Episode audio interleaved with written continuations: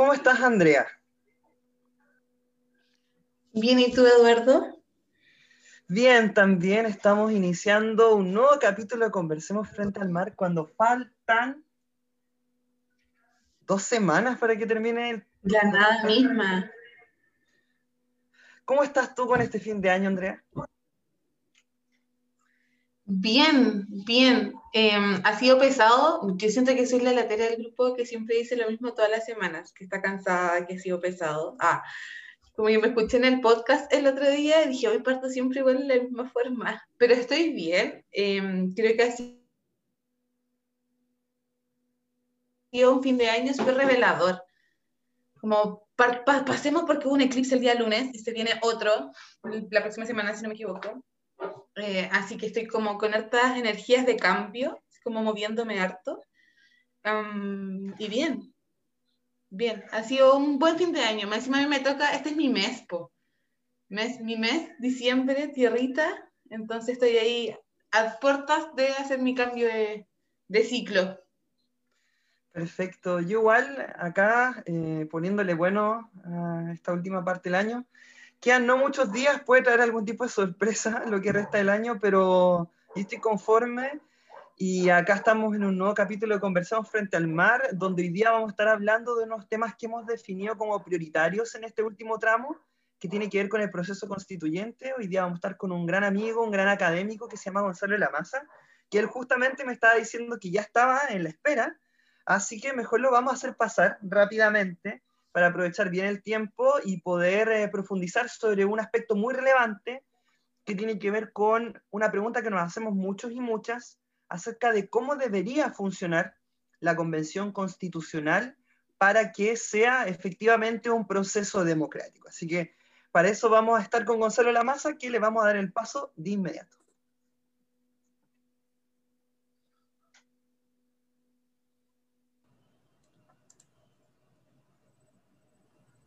Hola.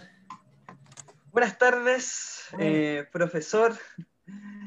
Bueno, estamos acá, estimado, con eh, Andrea Bravo. Ella es psicóloga, es parte del panel permanente del Conversemos Frente al Mar y ahora estamos en este nuevo formato porque usted estuvo con nosotros y nosotros en un momento muy particular, cuando iniciaba la revuelta el año 2019. De hecho, en esa oportunidad estábamos en formato radial, en la radio Cuarta Colina, y ahora, como muchos medios de comunicación o programas de conversación, estamos en la adaptación a formatos Zoom, redes sociales, pero afortunadamente no hemos, eh, no hemos discontinuado el esfuerzo. Así que mm, Conversamos Frente al Mar sigue, eh, lleva ya un poco más de dos años de vida. Y hoy día, bueno, los saludamos. Estamos acá con Gonzalo Lamasa, él es académico de la Universidad de los Lagos.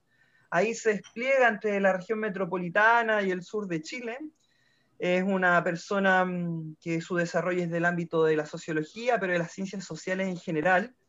Y en eso también es un especialista en temas de participación ciudadana y obviamente hoy día estamos en un momento donde el grueso de las ciencias sociales se está preguntando eh, respecto al proceso constituyente, o sea, sobre sus límites, sobre sus posibilidades, pero también cómo debería ser para que efectivamente sea un proceso democrático. Así que en eso, profesor Gonzalo, yo le digo profesor también porque fue mi profesor, no, no, puedo negarlo, a veces se me queda pegado un poco eso, pero le vamos a decir Gonzalo directamente, mejor. Eh, bueno, Gonzalo, un gusto eh, tenerte acá, estamos acá en Puerto Montt, Andrea y yo, bueno, estamos en distancia, pero salimos ya del régimen más duro de cuarentena, estamos en fase 2, así que hay más movilidad.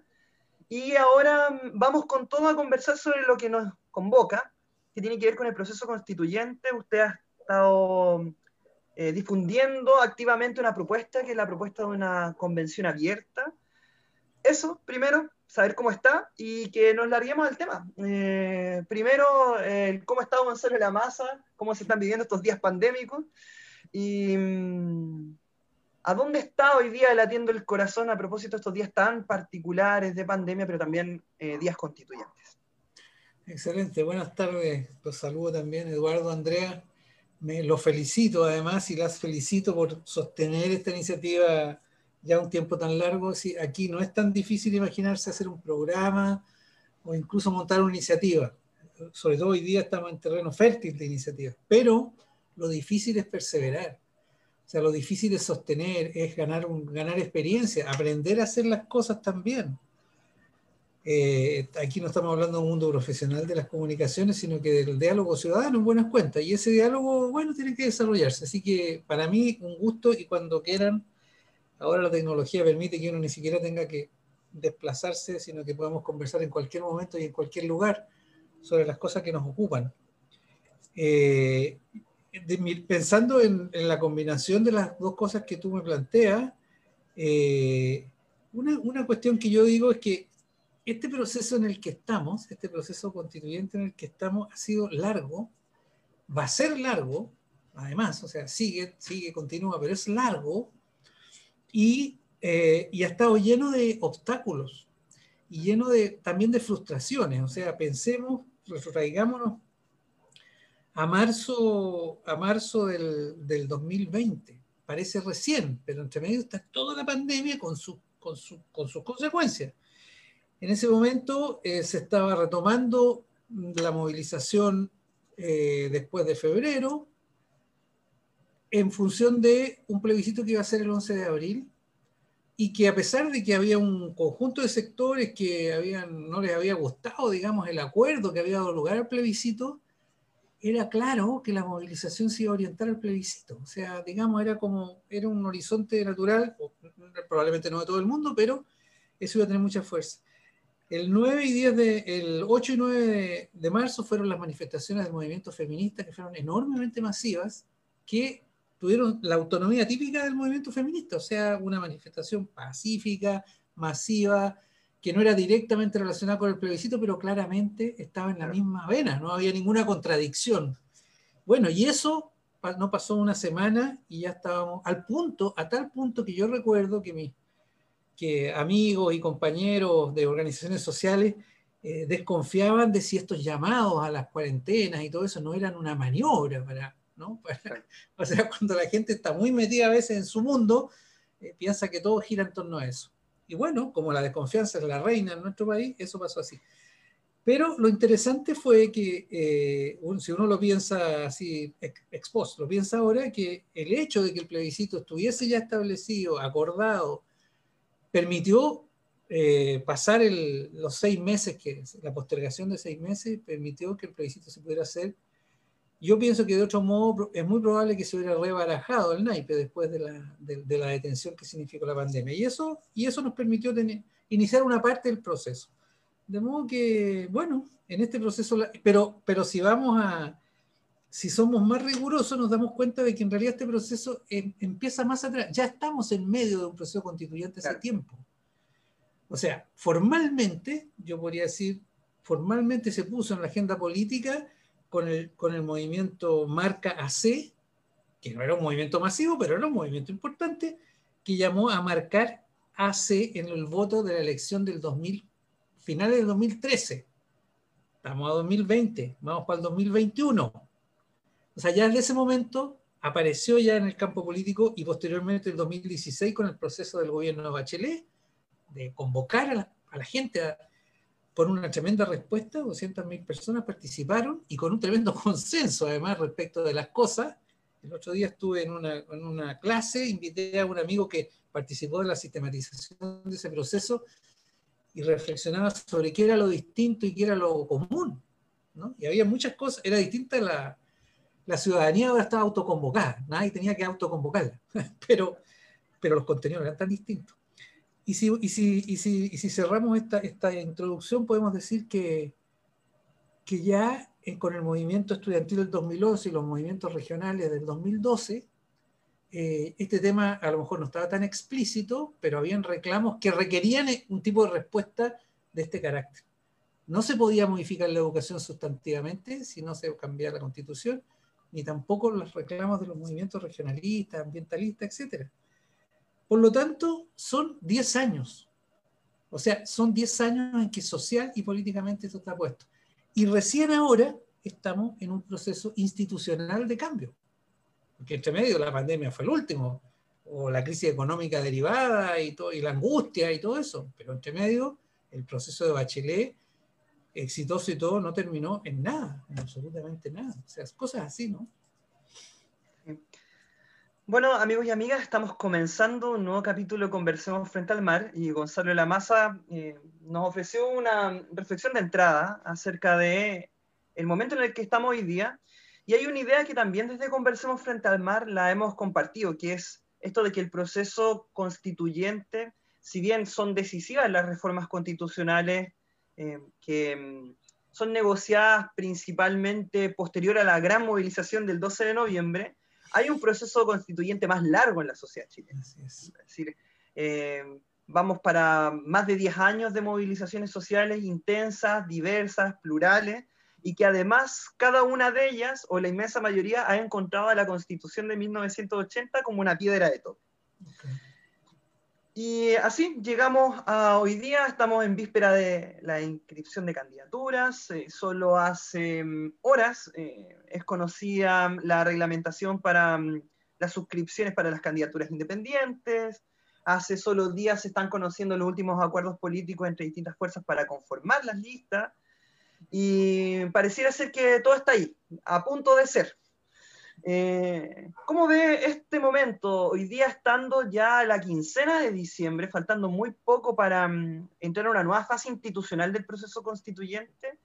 Eh, ¿Cómo lo está viviendo? ¿Qué percibe? ¿Cuáles son las principales tensiones que eh, están ocurriendo? Porque pareciera ser que hay algo que está corrigiendo en todos lados, esta relación entre movimientos y partidos, entre la legitimidad de las candidaturas, quienes sí, quienes no, porque una cosa es la épica del apruebo, y convención constitucional, donde es muy fácil construir una enorme unidad, pero después hay que entrar en cancha chica y son definiciones que a muchos y a muchas no les gustan, porque además está este tema de que muchas personas movilizadas tienen que enfrentarse al tema de la política, que también, ya el solo, el solo hecho de decir política ya genera como algunas ronchitas, ¿no? ¿Cómo veo eh, usted concretamente este momento, este momento eh, de definiciones preelectorales, pero mm, que ya está todo ahí, ¿no? Sí, eh, me gusta la, manera como lo presentas porque, en primer lugar, es una fase, es una fase de un proceso más largo. Yo pongo énfasis en esto de los 10 años porque también me parece a mí que como la movilización creció mucho a partir del 18 de octubre, se incorporó mucha gente, también para mucha gente este proceso lleva un año. ¿eh? O sea, lleva un año. Es como que, como se le, le llaman estallido social o Chile despertó, bueno, en cierto modo sí, pero en cierto modo no también. Antes de eso también tuvimos movilizaciones muy masivas, como Noma FP, por ejemplo. O sea, enormemente masivas. Entonces, es mejor tener una perspectiva más larga y así también poder mirar un poquito estas fases, que son, esta es una fase difícil, porque el problema, la, razón de que es una fase difícil, yo le llamo esto el momento del embudo. O sea, para mí este es el momento del embudo. Y, eso es, o sea, en el, momento del embudo impera la ley del embudo. O sea, es como que una cosa que es heterogénea, que es amplia, que, que es diversa, que es difícilmente politizable en un sentido estricto, en un sentido así orgánico, que tiene poco de orgánico y todo, tiene que encajonarse no solamente en un embudo de por sí pequeño que es elegir representantes, porque ya de por sí uno, en la medida que pasa de la acción pública expresiva en la calle a elegir un representante, ya tiene una reducción. Pero ese embudo fue diseñado, o digamos, hay, hay como una tensión entre que lo que provocó este, este cambio y el, y el diseño que, que, que, la fase institucional tiene, por una razón muy simple, porque quienes negociaron y respondieron institucionalmente fueron las fuerzas políticas en el Parlamento, no todos, incluso las fuerzas que estaban un poco más lejos de la movilización. Había algunas que están un poco más cerca y que les vino mal. Incluso partidos como el Frente Amplio se dividieron a propósito de eso, porque no, le, no podían decidir. ¿Cuál era la mejor decisión? No lo sabemos, ni corresponde decirlo, no, no, no creo que sea el punto. El punto es que, en cambio, los partidos que representaban precisamente aquello que había que cambiar, dan una respuesta audaz, es una respuesta bien audaz, porque es decir, ya, sí, pongamos la, la, la constitución en discusión, eso significaba cambiémosla. O sea, era, y eso no se había podido hacer en los otros 10 años, nunca se había podido hacer. Bueno, pero ese diseño que tuvieron en la cabeza y que además hicieron apurada y temerosamente, que lo hicieron muy presionado, bueno, no contiene al otro, por eso es un embudo. Entonces, en este momento estamos en pleno embudo, es decir, bueno, y además, entre medio, la pandemia, el apuro y, las contradicciones, es decir, no es un diseño ordenado, no es un diseño orgánico, no es algo que, lo pensaron y lo desplegaron y lo discutieron, que como se hacen, pensemos por ejemplo, vámonos para atrás al momento del diseño de la transición a la democracia. Todo el debate que hubo entre si una salida más rupturista o menos a consenso, fueron años de debate, de, de pelea, de, de acuerdo, hasta que se llega de, ejercicio del poder, de estrategias que fallan, que resultan. Entonces tú al final llegas a algo que puede tener, después hay que hacer análisis de post, pero en el momento ya había una maduración de un proyecto. Aquí no hay eso, de nadie. O sea, no hay, quizás las fuerzas sociales más que las fuerzas políticas, porque las fuerzas políticas están muy presionadas y muy, muy deslegitimadas. Pero bueno, entonces en el momento del embudo, claro, todo es difícil es difícil construir candidaturas porque las reglas no están bien formuladas o porque las reglas fueron hechas para... O sea, ¿quién es, ¿cómo se hizo el diseño? Mimando el, sistema electoral de la Cámara de Diputados. Es como, es como una imagen lógica. O sea, el grupo de diputados que discutió, más o menos, bueno, dijo esto, esta es la forma. Lo imaginaron así. Pero eso está completamente distante por completo de, la, de las aspiraciones de cualquier ámbito de la movilización desde octubre en adelante, no tenía nada que ver con eso. Lo lógico sería que una expresión así fuese el resultado de un largo proceso y se llegara a lo mejor a un nuevo diseño de cómo se representa, pero eso no, no hubo ni tiempo ni nada. Entonces, eh, hay problemas para conformar la lista, hay problemas con esta contradicción entre independientes y partidos. Yo veo que hay personas que sobre, sobre, sobre enfatizan ese tema, como si fuera el tema, Claro, lo que pasa es que en términos subjetivos a veces sí es el tema. ¿Por qué? Porque los partidos tienen control del proceso, más o menos, mientras que los independientes no tienen nada, ¿no? porque, no están, porque no forman parte del asunto. A lo mejor van a lograr formar parte. ¿Dónde hubo un, punto que en, este, en esta etapa parece poco, pero que es fundamental? En la paridad de género. Es fundamental, ¿por qué? Porque ese sí está inscrito en la movilización si algo tuvo la movilización es que detrás tuvo un, un incorporación.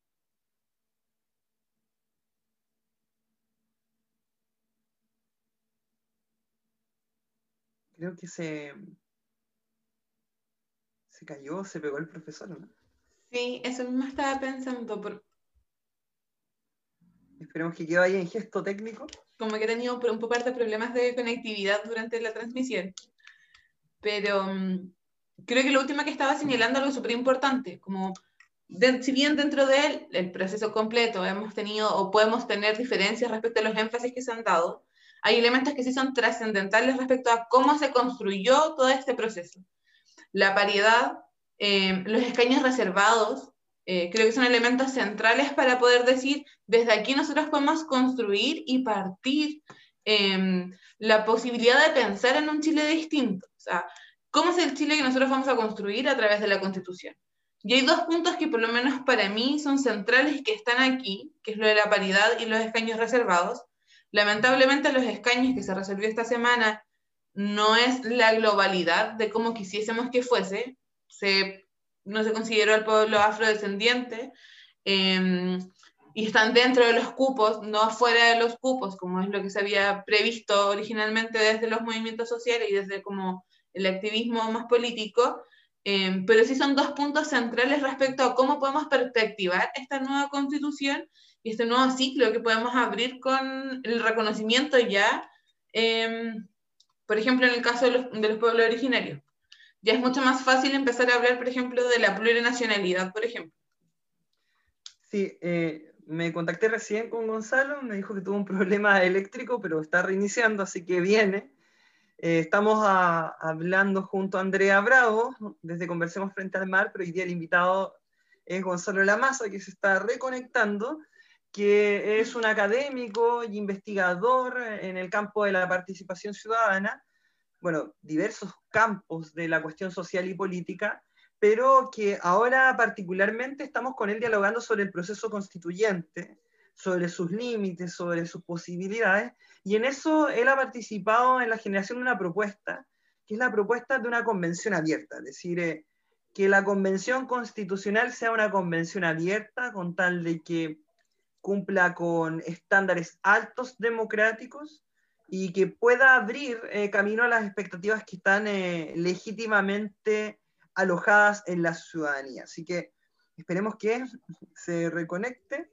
Eh, sabemos si que va a venir. Bueno, Andrea estaba comentando sobre los elementos que podrían ser más avanzados del proceso constituyente chileno, considerando los elementos regresivos, conservadores o eh, abiertamente eh, restrictivos desde el punto de vista de la participación democrática directa de la ciudadanía. Y en eso justamente también eh, Gonzalo, antes de salir de la transmisión para volver, planteaba el caso de la paridad de género. Sobre los escaños reservados a los pueblos originarios, creo que sí, efectivamente es una innovación, porque van a ser por lo menos 17 representantes que van a ir con una agenda deliberadamente eh, de los pueblos originarios, pero sí considerar que desde Chile Vamos no se permitió, es decir, se obstaculizó de que sean 24 eh, representantes, que era la propuesta inicial, o que esos representantes y esas representantes fueran supranumerarios, como se dice. Eh, ¿Qué son supranumerarios? Que sobre los 155 delegados y delegadas de la convención, que es el tamaño equivalente a la Cámara de Diputados y Diputadas, fuera la representación de los pueblos originarios. Entonces, en este momento estamos con una situación tal donde tenemos escaños eh, reservados de pueblos originarios, pero se van a extraer de los 155. Es decir, se van a elegir 138 mm. delegados y delegadas a través de 28 distritos y se van a elegir 17 delegados y delegadas de los pueblos originarios vía eh, escaños reservados, pero intranumerarios. Así que, mm, bueno, estamos esperando que regrese mm, eh, Gonzalo de la Maza, que mm, nos comentó que tuvo un problema eléctrico. Estamos junto a Andrea Bravo en Conversemos Frente al Mar. Eh, y bueno, decirle a los amigos y amigas que nos interesa ahora profundizar en la propuesta de eh, convención abierta eh, para la convención constitucional. Mm. La convención abierta es una propuesta donde participa Gonzalo Lamasa, pero también eh, Claudio Fuentes, un colega, un cientista político chileno bastante destacado y también muy comprometido en los procesos de pedagogía ciudadana y constituyente. Y la convención abierta busca que se construyan un conjunto de mecanismos democráticos para garantizar la participación directa de la ciudadanía en el proceso porque hoy día tenemos regulada una parte del proceso constituyente, no toda. Por ejemplo, cuando se, mm, eh, eh, se, se, constituya el órgano, es necesario definir una presidencia, es necesario definir una directiva de la Convención Constitucional y es necesario producir un reglamento. Y ese reglamento puede incorporar, como no, exigencias democráticas más altas para la representación, para el carácter público del debate, para la participación de los territorios, para la existencia de audiencias con actores eh, de la sociedad civil, etc. Entonces, eso es lo que queremos eh, compartirles y que nos interesa que Gonzalo pueda eh, desarrollar en su esperado regreso, que mm, nos dijo que sería en instantes. Andrea, sigamos respecto eh, de paridad. Siempre me gusta hacerte estas preguntas también de orden personal. Cuando se aprueba eh, la regulación de la paridad, ¿cómo lo viviste tú? Porque yo debo reconocer, y no lo digo en mi posición de hombre en tanto de no estar de acuerdo con la paridad de género, pero pensaba que iba a estar muy difícil que se aprobara. Lo veía lejano, porque se necesitaba mm, eh, aprobar una mm, legislación de quórum calificado y se requería de votos de Chile Vamos, pero ahí apareció una Marcela Sabat, una Erika Olivera, etc. ¿Cómo lo viviste tú este proceso que también fue impulsado por un sector del movimiento feminista que busca eh, transformaciones en las instituciones políticas? ¿Cómo lo viviste tú en lo más personal? Yo creo, yo creo que como para poder responderte cómo lo viví yo, justamente hay que hablar de lo último. O sea, desde los feminismos hay múltiples visiones y múltiples miradas. Entonces, al reconocer que uno requiere y que uno de nuestros bastiones de lucha también es la transformación institucional, em, para compañeras que queremos ese tipo de em, cambios en la forma en que se establece el Estado, las instituciones y todo, em, era un elemento que era central. O sea, sin paridad no va a haber constitución nueva, porque vamos a estar replicando finalmente ciertos bastiones de cómo nos hemos configurado como sociedad, cómo nos regula el Estado, que son centrales. Em, y desde ahí, o sea, vivencié eh, el proceso eh, muy de cerca con compañeros que participaban de otra, de otra organización, de otro partido, em, en cómo finalmente nosotras nos posicionamos y nos damos valor a lo que hemos venido como exigiendo y pidiendo durante décadas. O sea, me acuerdo de conversaciones el día donde se aprueba con una compañera que ya va constituyente en un, en un distrito de Santiago. Cuenta que donde decíamos como... Es que no, es de mi, no, es de mi coalición actual. Está bien. Ya, pero es la Toti Arellana. Un cariño a la Toti que va por, convergencia social en el distrito 10.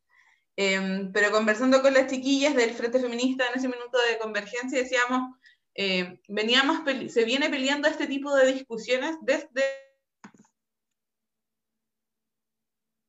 eh, que se estaba el movimiento sufragista en Chile, básicamente, em, donde se pelea la, incorporación de la mujer a la disputa política, ya no solamente desde lo discursivo, el, movimiento social, sino que desde entrar a eh, comerle la cancha finalmente al hombre eh, heteronormado cisgénero chileno, clásico de la política antigua.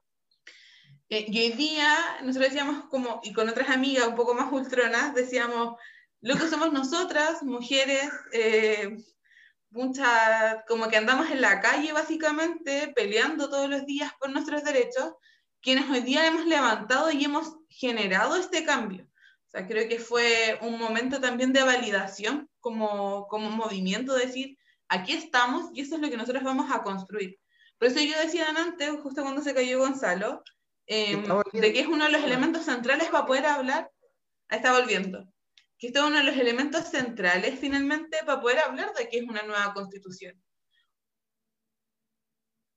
A ver, parece que... O sea, ¿cómo vamos a construir, cómo vamos a escribir una nueva constitución si uno de los elementos centrales del cambio de paradigma chileno de los últimos, no sé, 10 años, no iba a estar en la mesa?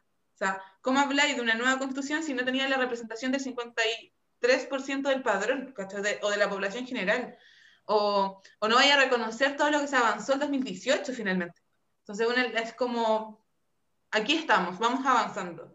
Tuve una sensación muy similar a cuando se aprobó las tres causales, como así, bien, bien, un, un pasito más adelante, eh, sabiendo que queda mucho por ir, mucho por ganar, mucho por recuperar en, en terreno de derechos para las mujeres, pero definitivamente es un, un, avance significativo, o sea, desde el movimiento sufragista que se viene peleando la incorporación como igualitaria de la mujer en la política institucional, y el tener ganado la paridad es pisos 10, ¿cachai? Pero para mí está al mismo nivel que el de los escaños reservados, la verdad. Así como no, no consigo la paridad si es que no hubiese estado los escaños reservados. Ahora sí, volvió, volvió Gonzalo.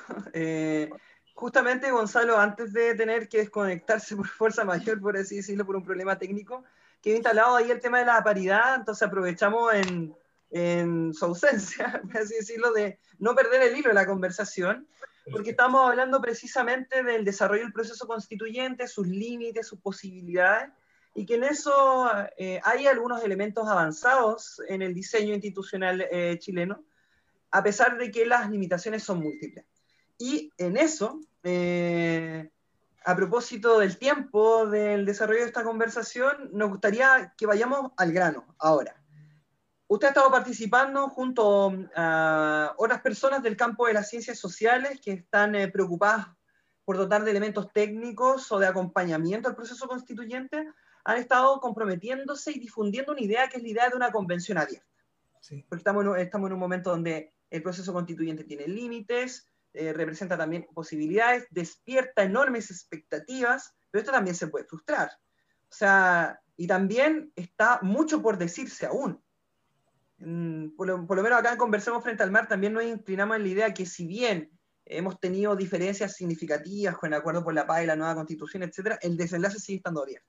Pero eso también va a tener que ver mucho con las formas de participación que se logren canalizar. Así que eh, Gonzalo, ahora sí, volviendo de este momento de problemas técnicos, ¿en qué consiste la propuesta de convención abierta?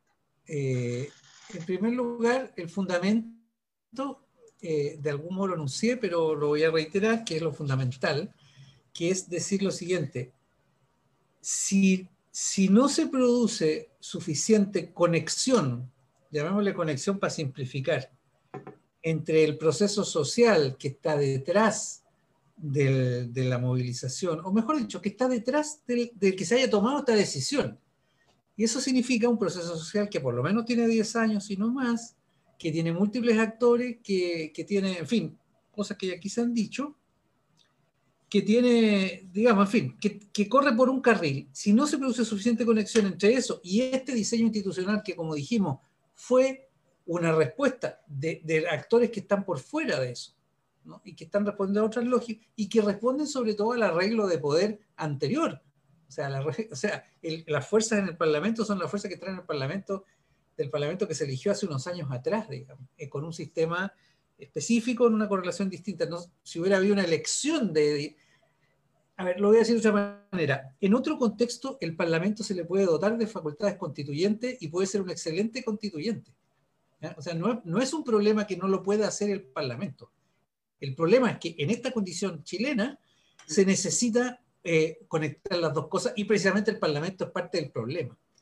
Entonces, eh, entonces se necesita conexión, se necesita generar confianza y lograr que el proceso, que es una cosa que el plebiscito deja claro, es que la voluntad de querer una nueva constitución es muy masiva.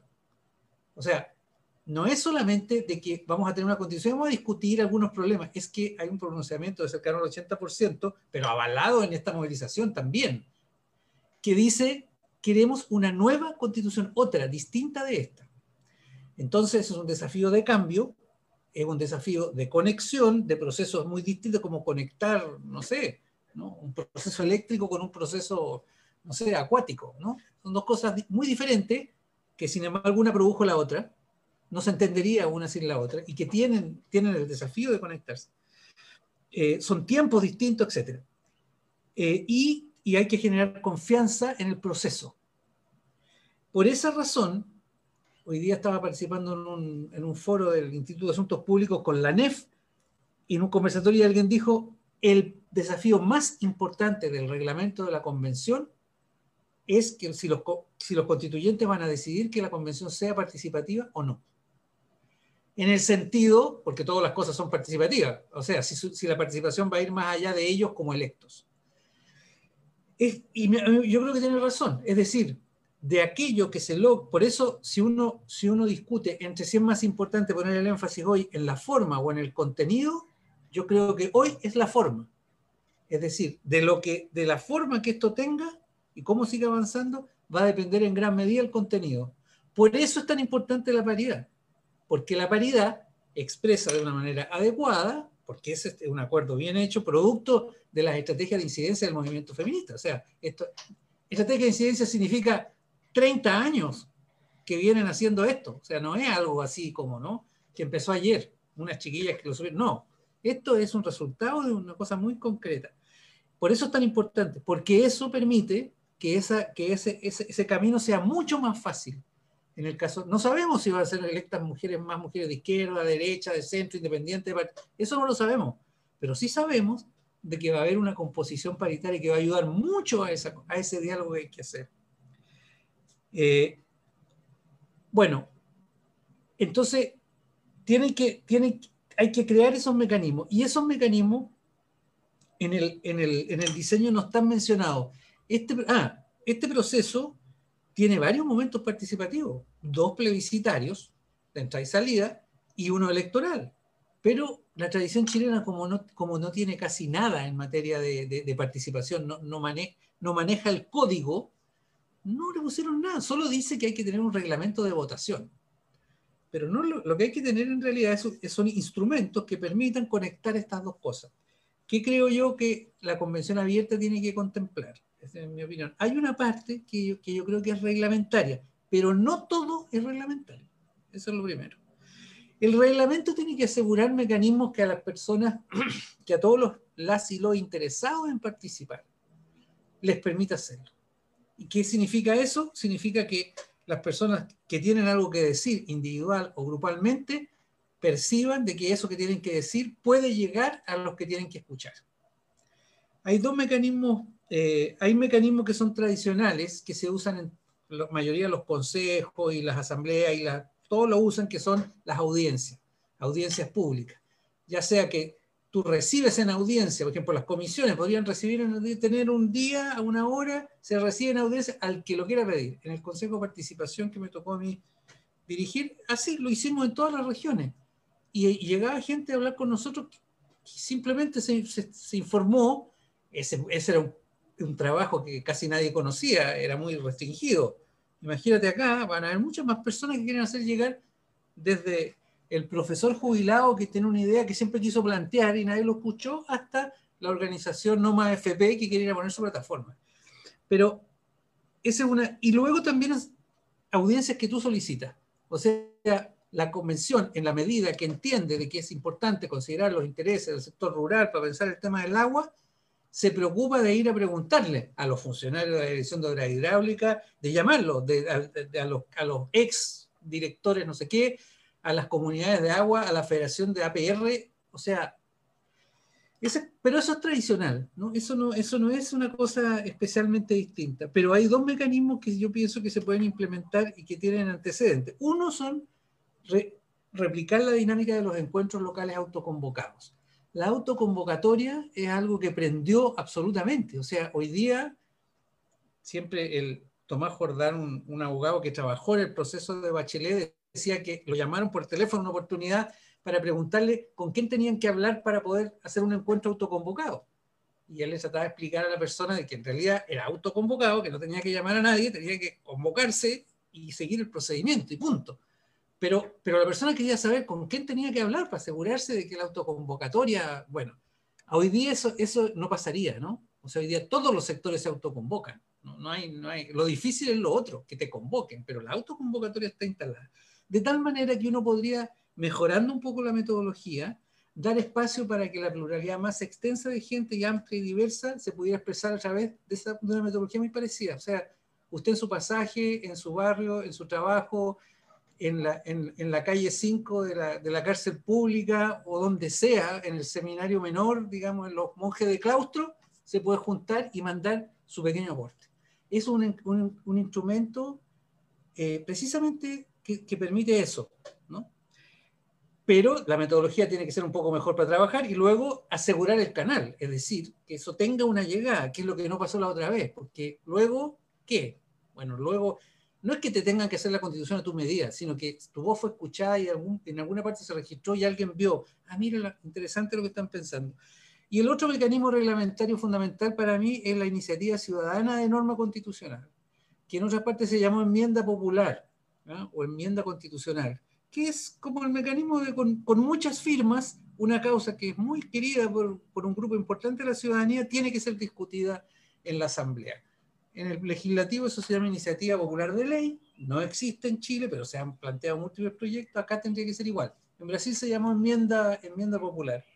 En Colombia fueron miles también. O sea, que no, todas las iniciativas tengan que nacer desde dentro, sino que nazcan desde fuera.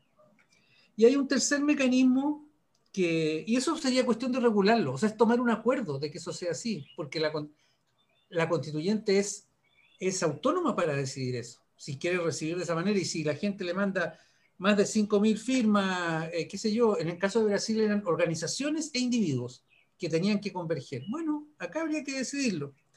Y una tercera es, es la idea de rendición de cuentas territoriales, que es que los, los convencionales que están electos por distrito establezcan una norma, que una, una periodización y una modalidad que les permita eh, concurrir a su distrito de manera periódica, a rendir cuentas y a recibir, digamos, mandatos, sugerencias, propuestas, etc.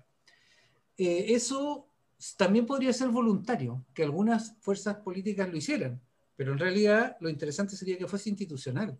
O sea, que uno supiera de que puede juntarse con esas personas a conversar, a discutir y, que, y a saber qué es lo que está pasando. Eso es como lo reglamentario. ¿no? Ese es un, un, un ámbito. Un segundo ámbito son cuestiones de funcionamiento.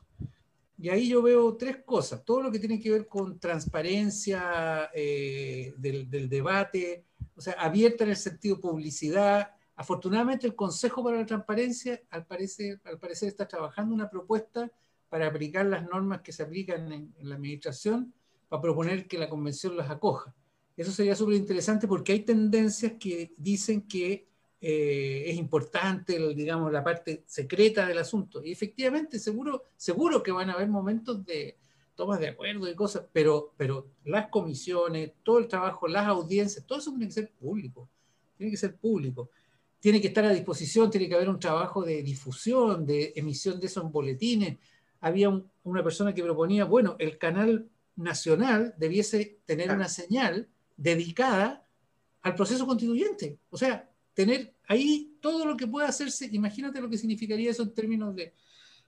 Eso por un lado. Segundo, un equipo técnico para el, para el tema de la participación. O sea, un equipo seleccionado por alta administración pública o lo que sea, pero con especialidad y que le dé confianza al cuerpo constituyente, que se dedique a sistematizar lo que llega y ponerlo a disposición de pero también a promover la participación, es decir, a, hacer, a llegar hasta donde no se llega. Por ejemplo, si, si la participación, en general la participación tiende a ser mayor en los sectores de mayor educación, los sectores urbanos, qué sé yo. Bueno, si eso se produce, y como esto tiene que representar a todo el mundo, bueno, entonces el equipo de participación promoverá actividades en el sector no educado, no urbano, etc. Entonces ahí hay otro, otro tema que, que, que es a lo mejor no un equipo tan grande, pero un equipo y recursos significa eso. ¿eh? Ahí hay un problema, porque la, la, gestión de los recursos se definió en la ley de presupuesto y no, hay, no está contemplado ese tipo de cosas. Y tercero, en cuanto a funcionamiento, es que yo creo que la convención puede funcionar descentralizadamente. No tiene por qué ser en un palacio del centro de Santiago. No veo por qué, no veo cuál es la... A lo mejor el plenario final se puede hacer ahí, o, o la sede del Congreso, no sé, pero pero perfectamente podría tener por lo menos tres sedes conectadas telemáticamente, donde se reúnan los, los, los, constituyentes del sur, del norte, del centro, qué sé yo, puede tener las comisiones, pueden funcionar de manera itinerante, los plenarios pueden hacerse en distintos lugares. Eh, ya en el primero segundo gobierno de Bachelet se, se, se, hizo una política de creación de centros culturales en todas las ciudades mayores de 50.000 habitantes. Por lo tanto, hay una infraestructura ahí que se podría usar perfectamente para reuniones de tamaño medio o incluso grandes, que, facilitaría mucho el acercamiento al territorio. Eso, es, fundamental. O sea, ese sentido. ¿eh? Es dar una señal descentralizadora, pero también, aunque pierda en solemnidad, gane en, territorialidad, en que tú sepas que está funcionando allá en, Curacaví, fíjate que se reunió la Comisión de, de Desarrollo Rural de la... O sea, ese es un, es un evento, o sea, es una cuestión significativa. Eh, y eso en relación como a la, a la, parte de funcionamiento. Y finalmente quiero decir que, no, sobre esta parte, es que la, no todo se va a jugar en el texto constitucional. Lo más importante sí, lo que salga en el texto. Pero esto es una gran clase de educación cívica que va a durar dos años, que ya empezó, pero que ahora va a ser, vamos, si lo hacemos así, si lo hacemos con, con comunicación pública, con debate, con etcétera, bueno, entonces la oportunidad educativa es enorme, así como nuestra generación, la generación de los últimos 30 años, vivió en una especie de, como al margen de la toma de decisiones, esto es socializarse en la toma de decisiones. No porque te toque a ti decidir todo, sino que simplemente porque eso es lo que se está conversando. ¿Cómo vamos a vivir? Entonces, yo lo que ahí, lo que planteo es que se debiera establecer protocolos muy sencillos mediante los cuales instituciones muy importantes para la sociedad chilena se comprometan con el proceso y se apropien de él para trabajar en su medio. Las instituciones educacionales, colegios, liceos, escuelas técnicas, universidades, para convertir eso en charlas, debates, foros, hacer sus propias constituyentes, etcétera. Las instituciones de los medios de comunicación, todo lo que tiene que ver con comunicación, son protocolos de cómo podría ser un debate que quede incorporado de esto, que se, no es, que, no es que los constituyentes tengan que hacer eso, sino que más bien se generan los materiales que permitan que los comunicadores trabajen, profesionales y no profesionales. Y luego las organizaciones ciudadanas. O sea, no veo por qué en una junta de vecinos no se puede, no se puede juntar si tiene los instrumentos para poder debatir también cómo se ve el asunto ahí. Yo creo que eso no hay que desaprovecharlo. Porque, y todo lo que tiene que ver, por supuesto, con encuentros, foros temáticos, está todo el problema de las personas que no son consideradas ciudadanos para efectos de la constituyente, los niños, niñas y adolescentes. Tenemos otra contradicción. El movimiento se origina por los estudiantes secundarios y tiene una gran participación de jóvenes. Y la participación está de los 18 para arriba. Tú tienes un segmento entre los 14 y los 18, que son los estudiantes secundarios, que no tienen. Entonces, ¿por qué no pueden participar de instancias, de instancias que tienen este carácter y hacer llegar sus propuestas? Si no, no tienen derecho a voto, bien. Los niños y las niñas se han hecho experiencias de cabildos infantiles sumamente interesantes. En fin, los, los privados de libertad, la gente que no, puede, no va a poder ir a votar porque tiene COVID, etcétera. O sea, hay mucho que hacer desde ese punto de vista. O los adultos mayores que no son valentes. O sea, hay mucho trabajo que se puede hacer también en esa materia. Quiero agregar una cosa en esto, que esto es lo que tiene que ver con la convención abierta, o sea, desde la convención hacia la sociedad. Pero ocurre que el proceso social también va a ocurrir en los territorios. No todo, se va, no todo va a ir hacia la constituyente. Vamos a elegir alcaldes y alcaldesas, concejalas y concejales y gobernadores regionales. Al mismo tiempo, no vamos a esperar a agosto del 2022, plebiscito de salida, y luego a que se implementen las leyes, que implementen la participación para transformar la dinámica en el ámbito local, para crear un nuevo municipio acorde a lo que se está conversando. El caso de los gobernadores regionales con mayor razón, porque son, es una, una cuestión nueva, tiene que empezar a funcionar, tiene que demostrar en poco tiempo, con las contradicciones que tiene la institucionalidad esa, que tiene algo que decir. Por ejemplo, encabezar en su región esta discusión. O sea, digamos, ¿cómo tendría que ser una gestión descentralizada? Entonces, yo lo que ahí pienso es que hay también que pensar en una, en una, en una deriva que es de, abajo hacia arriba y de, y de, abajo hacia abajo. O sea, que se juega también en los territorios. No todas las personas les interesa qué sistema político tenemos. Y sin embargo, a todas las personas les interesa eh, cómo es la, la, provisión de servicios públicos en su municipio. O sea, y, y en eso y eso también empieza a caminar a partir del, del, 11 de abril. Y por lo tanto también creo que hay propuestas en el ámbito territorial. Voy a poner un puro ejemplo. Hay, hay gente, sobre todo ahí en la región de Ñuble, que está planteando el tema de las convenciones comunales.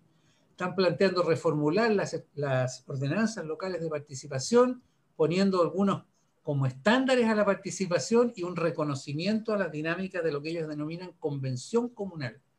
Eso podría tener un efecto hacia la constituyente porque podría ser un interlocutor, pero también podría tener un efecto hacia la, hacia la gestión local. Es extraordinariamente interesante. No necesita una nueva constitución, se puede utilizar la ley 20.500 y eso permite que el proceso siga adelante porque el proceso va a seguir adelante por ambas corrientes. Pero puede que no se conecte bien. Y eso es lo que intenta la propuesta de convención abierta y trabajar como en, en estos dos ámbitos. Andrea. Gonzalo, te saludo Andrea por acá. No habíamos conocido, el año pasado cuando fuiste a la radio yo estaba de tramoya en ese tiempo. Así que bienvenido y gracias por venir al programa. Creo que la propuesta enmarca en aristas esenciales de lo que en distintos espacios se ha ido conversando de qué es lo fundamental que pudiésemos transmitir con la convención. Y creo que en sí la propuesta que tú nos acabas de dar a conocer eh, para mí siento que es lo que debiésemos trabajar de aquí en adelante. Así debiese ser la convención. Eh, y me, me, me, gustan mucho los dos, dos, dos temas que tomaste. Uno que tiene que ver con la descentralización y los territorios y cómo desde ahí nosotros no solamente miramos el plazo largo que es la constitución y todo el proceso institucional estatal, sino que también cómo vamos modificando y cambiando eh, nuestros gobiernos locales, que existe una gobernanza local, que existe eh, una construcción de gobierno eh, ciudadano, comunitario, colectivo, entre otros como sinónimos o, o apellidos que pusiéramos ponerle, y el otro tiene que ver con la niñez. Con la niñez particularmente porque trabajo en lo que es infancia, niñez, eh, y un elemento central que hemos estado disputando con compañeros y compañeras a lo largo de Chile es el reconocimiento de la niñez como un elemento de participación, eh, como un sujeto de derecho que tiene el derecho a participar, eh, comprendo que Chile tiene un marco eh, rudimentario en lo que son políticas de niñeces, y sobre todo porque una de las consignas más fuertes que pegaron en octubre fueron el financiamiento. Hace un par de capítulos atrás conversamos con dos compañeros que son de la línea, que trabajan también en programas de la red, eh, y veíamos finalmente cómo hoy día eh, en esta mixtura de temas que tenemos, eh, porque tenemos vivienda, salud, entre otros, muchos temas que trabajar, cómo finalmente articulamos una propuesta eh, que no sea solamente para la convención, sino que para el cotidiano y el ejercicio político cotidiano de los territorios, donde se reconozca el pleno ejercicio de los derechos de los ciudadanos y ciudadanas. Eh, tú hablaste también de las personas privadas de libertad, creo que es un elemento que hoy día no se está tocando dentro de la discusión constitucional. ¿Qué va a pasar con aquellos ciudadanos y ciudadanas que están cumpliendo condena o pena efectiva? Eh, y creo que son una de las reflexiones que por lo menos a mí me va dejando lo que tú nos expresaste día, de cuáles son los pasos a largo plazo que como ciudadanía y como sociedad tenemos que empezar también a cuestionar. Em, y después de, esto, me, quisiera conversar contigo o preguntarte finalmente, ¿cómo te imaginas tú el paso posterior a la descentralización de los territorios? O sea, que efectivamente podamos gestionar que la convención eh, logre eh, que los espacios como, como que los espacios comunales de las comunas o las ciudades puedan generar eh, modificaciones en la ley de participación y puedan así generar con, un gobierno comunal que sea distinto. No sé si se me entendió. Creo que sí, me enredé en sí, una o parte. sea, lo que pasa es que en lo inmediato yo creo que los procesos se pueden realimentar. realimentar. O sea, no es que Ujú. no es que todas las organizaciones. eh, A ver, te voy a decirlo. De, de- tiene dos, dos facetas lo territorial. Una es que hay personas, organizaciones, colectivos, asambleas que dicen: bueno, nosotros nos movilizamos y nosotros queremos un cambio y, y este diseño no nos, re- no nos representa. Y estamos haciendo aquí en esta comuna, estamos haciendo nuestra, estamos escribiendo la constitución, en buenas cuentas. ¿ya? Entonces, claro, ahí hay un problema que es de agregación. O sea, hay un problema de agregación, porque no es que vamos a hacer una constitución para, para la diversidad sexual, otra constitución para no sé qué, otra constitución paisén, o sea, no. La constitución justamente el desafío que tiene es agregar un marco de acuerdo para el conjunto, ¿no es cierto?, que sea integrador. Mm. Pero eso no quiere decir que uno no pueda también desde su territorio y necesita tener por lo menos la expectativa de que eso que aquí estamos escribiendo y diciendo y que es válido porque, porque lo hemos vivido, porque lo hemos movilizado, porque etcétera, eh, o porque incluso la gente siente que los partidos son menos representativos a veces, es como, es como, como, como el fin de semana que hubo elección del Colegio Médico y de la UDI, y, y por ahí leí una cosa que decía, votaron más médicos que militantes de la UDI. O sea, una organización sectorial tiene más militantes que el partido más, digamos, que vota más que el partido más grande de Chile. Entonces, algo hay ahí. Bueno, por la razón que sea, a mí me parece, o por simplemente porque quieren ser autónomos, que es válido también, o sea, tener autonomía. Entonces, eso necesita conexión. Pero luego está esto que es el proceso local mismo, que tiene un montón de externalidades, llamémoslo así, o derivas, o eh, que, que, que tienen que seguirse desarrollando y que tienen la oportunidad ahora de, aún con la institucionalidad que tenemos, porque tenemos ley de participación, tenemos ley orgánica de municipalidades que tiene instrumentos, tenemos ordenanzas locales de participación, tenemos COSOC, tenemos juntas de vecinos, en fin, o sea, hay una serie de cosas que, con las cuales se puede trabajar y que no hay que pedirle permiso a la convención para hacer eso. Y tenemos la dinámica, la propia dinámica de los colectivos, de los grupos, actividad cultural, etc. Entonces, ahí eso, ahora, la constitución misma tiene que asegurar, o sea, una de las cosas que a mí me parece más o menos obvia, es que el par participación empoderada o participación más vinculante, de, deliberante, etcétera, y, el, y descentralización como forma de organización del territorio van a ir, van a ir juntos. Hasta ahora, ambos temas sido un poquito temas políticamente correctos, vale decir, todo el mundo dice que sí, pero, pero para puro elegir un gobernador regional con pocas atribuciones nos demoramos 20 años.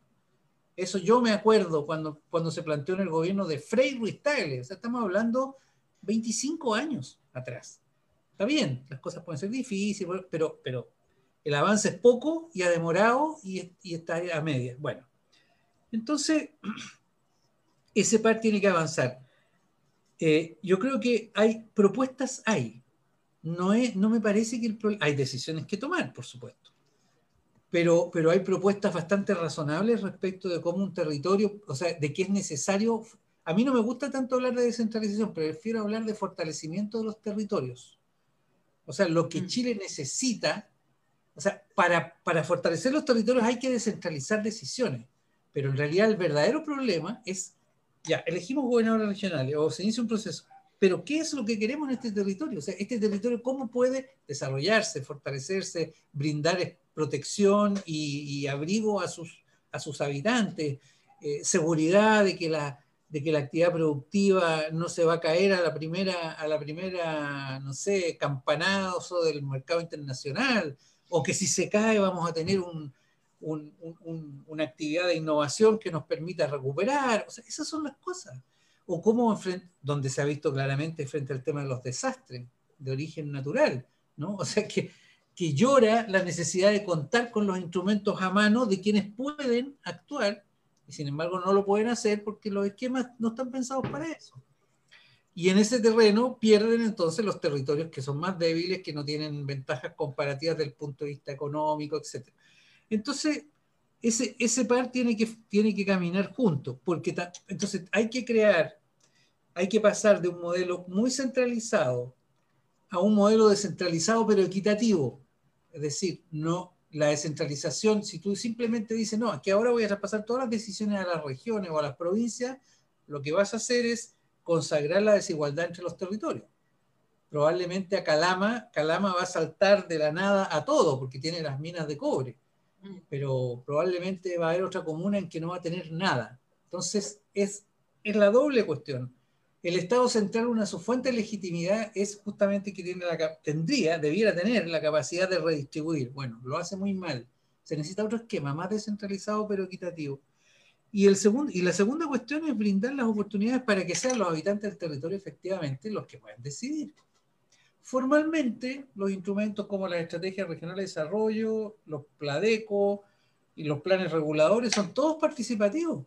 Todos dicen en la normativa que tienen que hacerse participativamente pero no hay ninguna conexión todavía entre esas declaraciones y los mecanismos concretos que permiten, por ejemplo, a una población hacerle frente a los intereses inmobiliarios. O por último, sentarse a negociar entre intereses inmobiliarios que quizás tienen, tienen, tienen algún punto en, en, más de alguna cosa y los intereses de un montón de otros habitantes que generalmente son muchos, tienen mucha necesidad y se ven postergados porque simplemente hay un privilegio establecido en otro lado respecto, por ejemplo, de interés inmobiliario o de grandes inversiones perjudiciales para el medio ambiente, etc.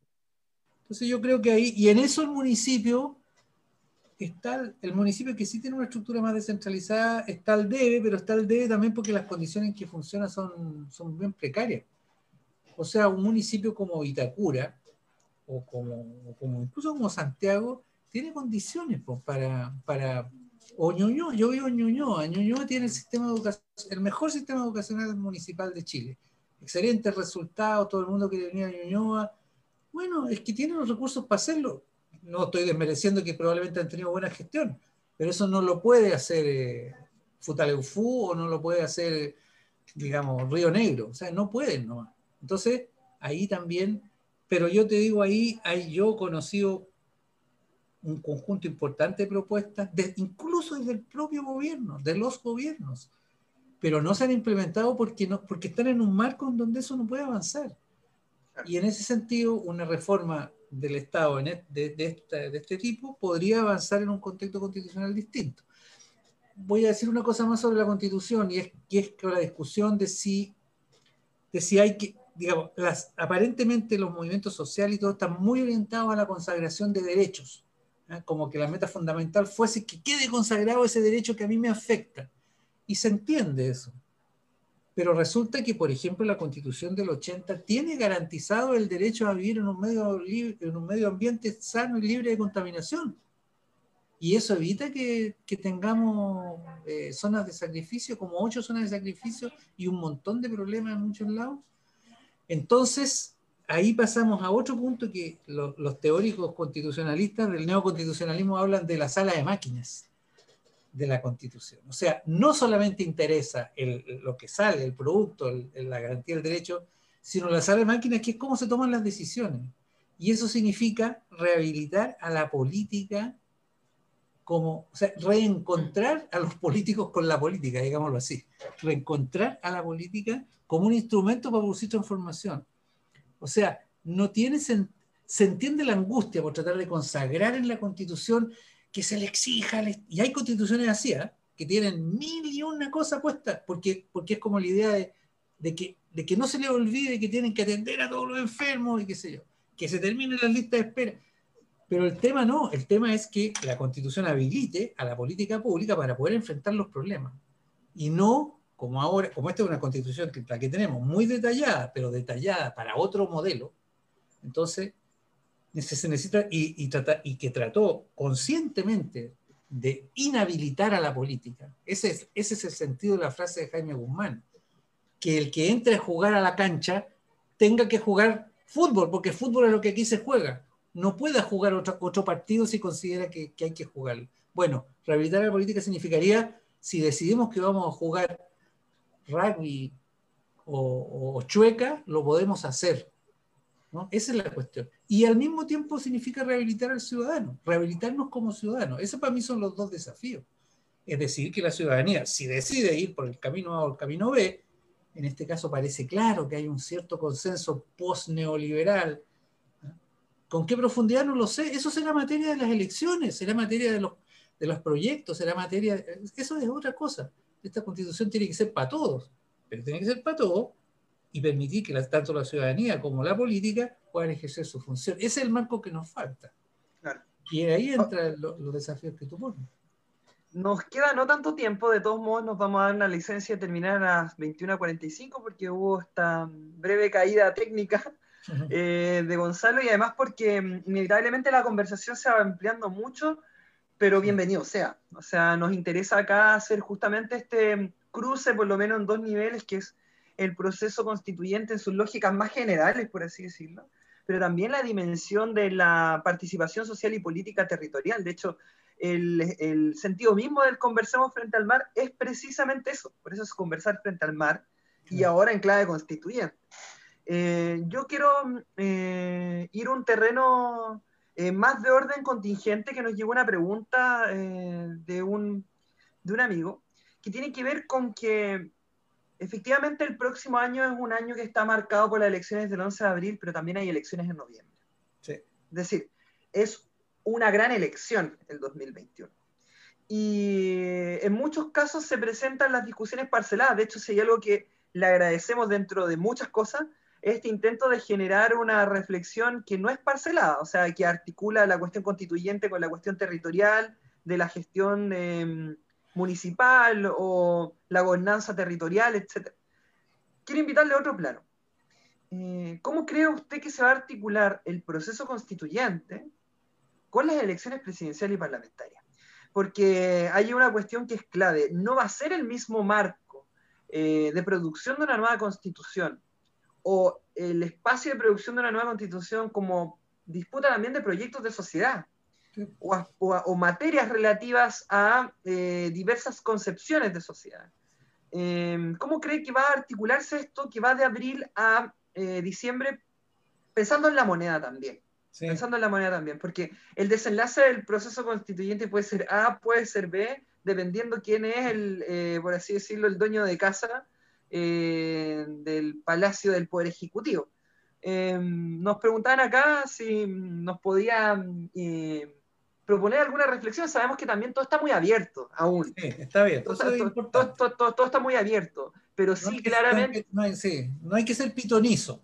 exactamente, esto exactamente sí, esto no es, no es futurología, porque una, eso es un ejercicio bastante desagradable, que acá tampoco nos gusta, pero, sí, por, por, ejemplo, en abril eh, va a ser inevitable que al mismo tiempo que estén, en, por ejemplo, en, en campaña los delegados y delegadas de la Convención Constitucional, los principales liderazgos presidenciales van a intentar articularse con bloques de delegados y delegadas, por ejemplo.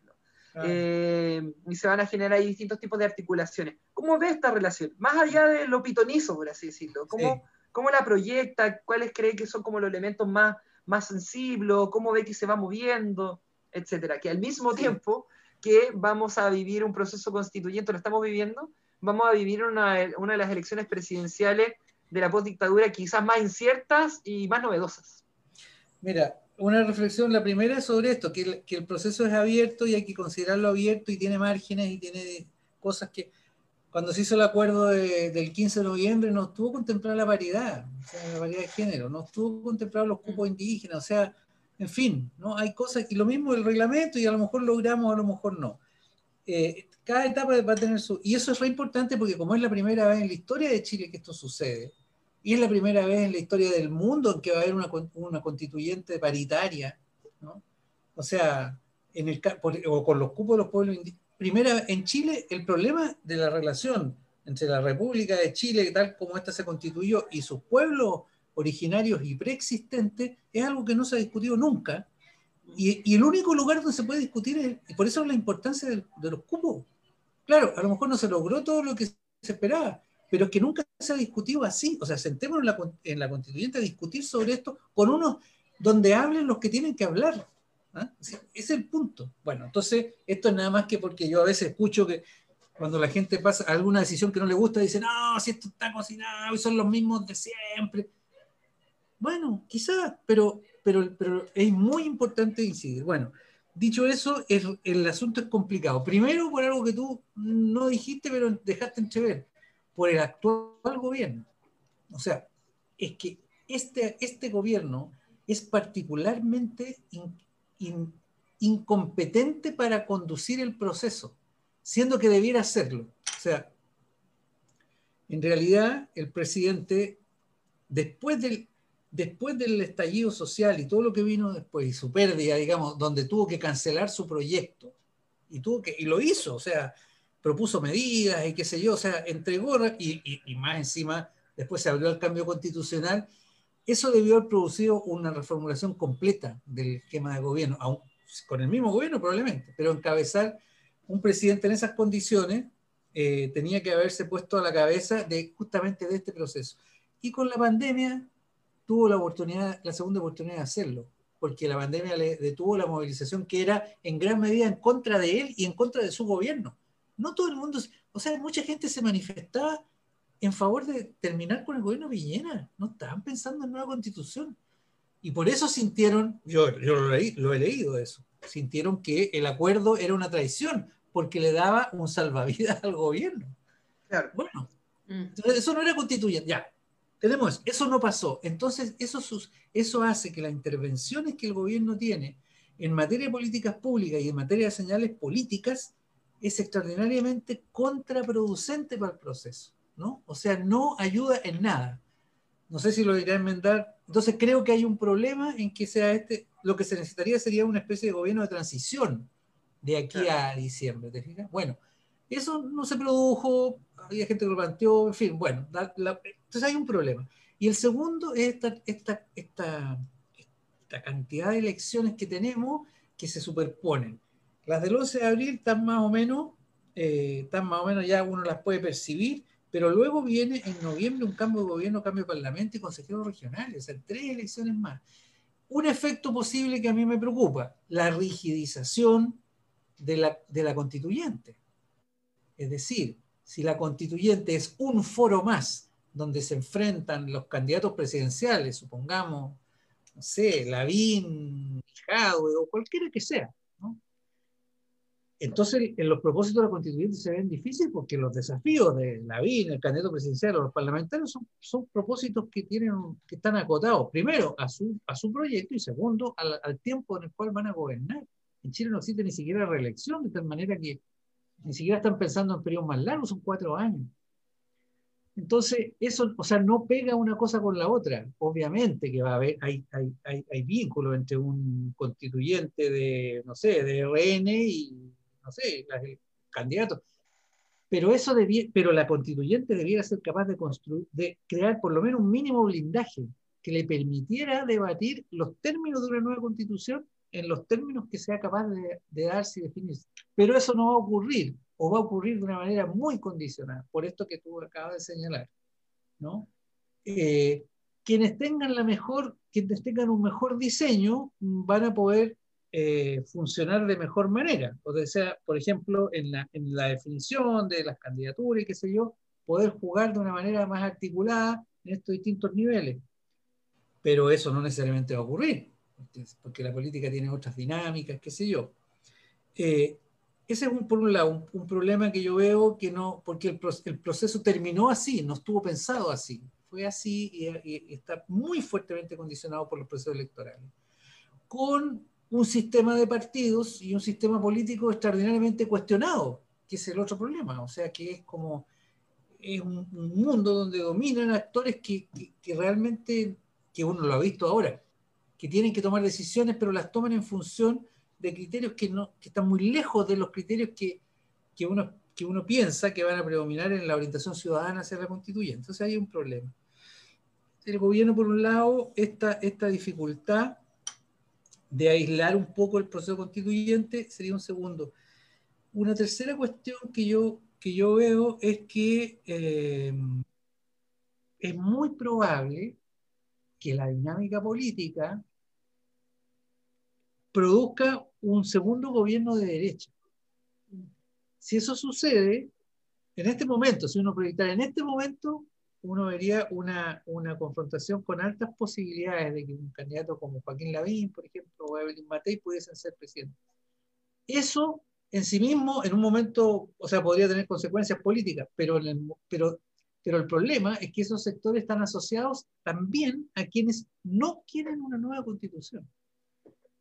Entonces, ahí hay un problema, porque, porque hay que construir nuevas mayorías, pero mayorías de, de quienes están pensando en un nuevo orden y no en quienes están pensando en cómo se defiende el actual orden constitucional me refiero, ¿eh? a eso me refiero.